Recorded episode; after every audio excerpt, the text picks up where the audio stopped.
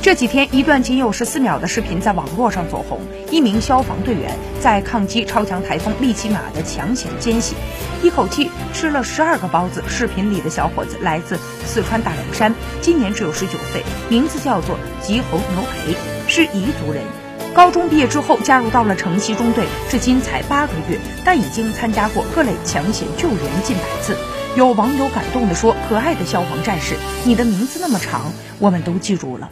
这世界上所有的岁月静好，都是由你们为我们负重前行。”对于外界对他的赞誉，小伙子显得很淡然，连连的表示今后还将继续努力，做更好的自己。